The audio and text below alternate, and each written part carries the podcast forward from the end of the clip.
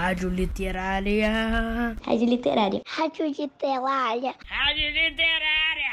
Rádio Literária.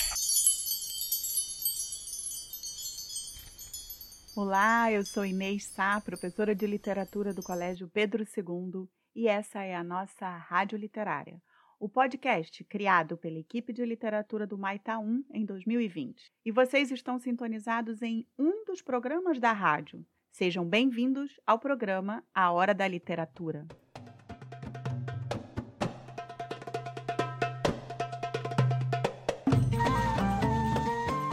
Simba, o nosso sortudo marinheiro das mil e uma noites, já foi parar em uma ilha que não era ilha, era uma baleia, na sua primeira viagem.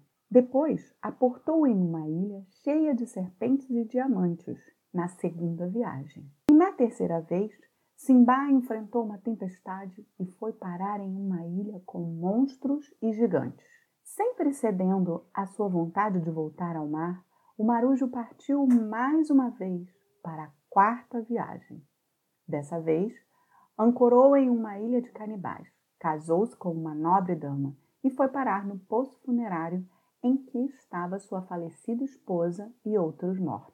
Entre perigos, riquezas e a venda de mercadorias, Simba não conseguia parar de navegar. E isso me fez lembrar de um poema bem curtinho que li certa vez, Marítimo, de Alex Varela. Passa o tempo em frente ao mar, o coração e os olhos vestidos de calção. Para mim, esse era um Simba. E vocês já se sentiram como Simba alguma vez?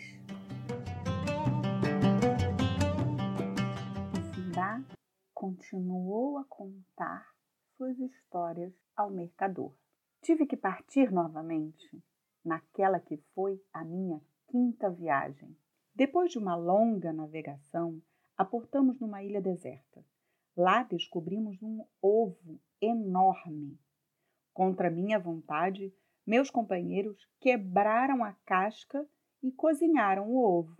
Quando voltamos ao navio, os pais do filhotinho precipitaram-se sobre nós e nos atacaram com grandes rochedos. O navio afundou e eu fui o único sobrevivente. Agarrando-me numa tábua, consegui alcançar a terra.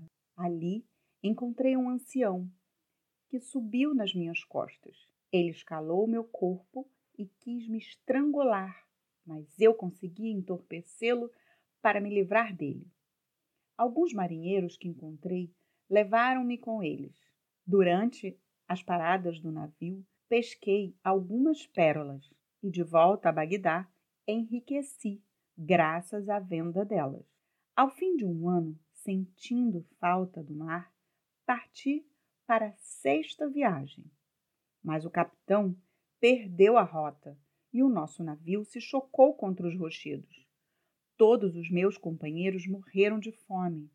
Eu fui o único que escapou. Levei comigo tecidos e pedras preciosas e construí uma jangada, com a qual desci um riacho que me conduziu a um lugar onde os moradores me apresentaram ao rei de Serendib. Ele escutou meus relatos e me ofereceu presentes e também uma carta e um regalo, um presente ao califa Harun al-Rashid. Gente, agora eu estou certa. Simba era sortudo e muito esperto. Vocês concordam comigo? Em seguida, o rei colocou à minha disposição um dos seus navios que me levou de volta a Bagdá, cheio de presentes. Eu havia prometido a mim mesmo que essa seria a última das minhas viagens, mas um dia o califa Harun al-Rashid me pediu que voltasse a ver o rei de Serendib para levar a resposta à sua carta, acompanhada de um presente. Apesar da minha idade, aceitei fazer essa sétima viagem. Em Serendib, entreguei a carta e o presente do califa e reembarquei o mais rápido possível. Mas no caminho de volta, fomos atacados por piratas que tomaram o navio e nos deixaram numa ilha, onde os comerciantes do local Mandavam eu matar elefantes e pegar o marfim de suas presas. Um dia, um elefante me carregou e me levou a um lugar onde havia centenas de presas desses animais. Meu senhor, para me agradecer por ter descoberto o cemitério de elefantes, me autorizou a pegar esse marfim e voltar a Bagdá, onde fiz grande fortuna. E Simba terminou assim o seu relato.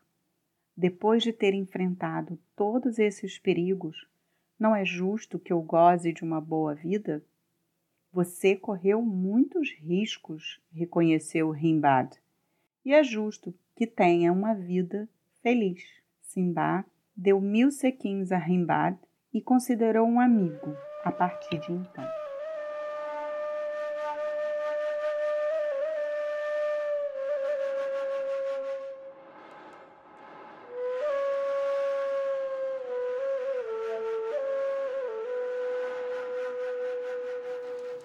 Vou dizer uma coisa para vocês, crianças. Atualmente, caçar elefantes é uma prática ilegal, é proibido. Nesses países e em outros, como o nosso. Ainda bem, não é? Mas essa já foi uma prática muito comum, pois o marfim é um material muito resistente, bonito e acabou sendo considerado muito valioso. Por isso, Simba ficou rico.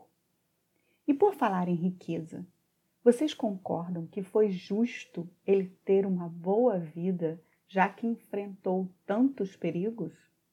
Vocês conhecem alguém que já enfrentou os sete mares e conseguiu alcançar uma boa vida?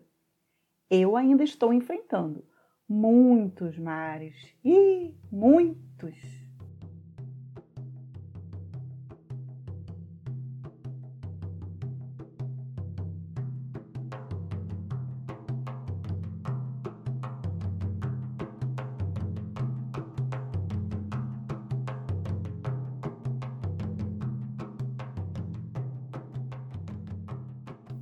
E para nos despedirmos, dedico a música Timoneiro, de Paulinho da Viola, grande músico brasileiro, para todas as crianças que já fizeram aniversário este ano, as que nasceram em janeiro, fevereiro, março e neste mês de abril. Parabéns a vocês, muitas felicidades e muitos, muitos anos de vida. E se algum ouvinte quiser dedicar uma música para alguém, um amigo, uma amiga, para a família, é só me dizer para quem e qual a música. Me escreve lá na plataforma do Google Sala de Aula, está bem? Fiquem aqui comigo, bem juntinhos na Rádio Literária, e aguardem a próxima história do fascinante livro das Mil e Uma Noites. Não saiam da sintonia poética da Rádio Literária.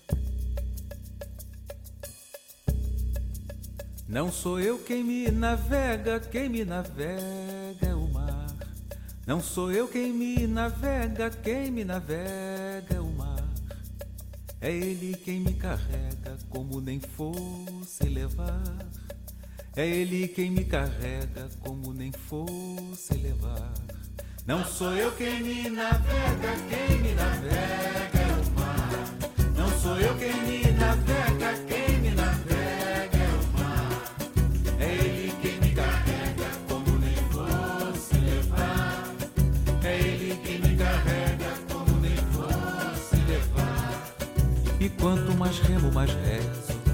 pra nunca mais se acabar. Essa viagem que faz o mar em torno do mar.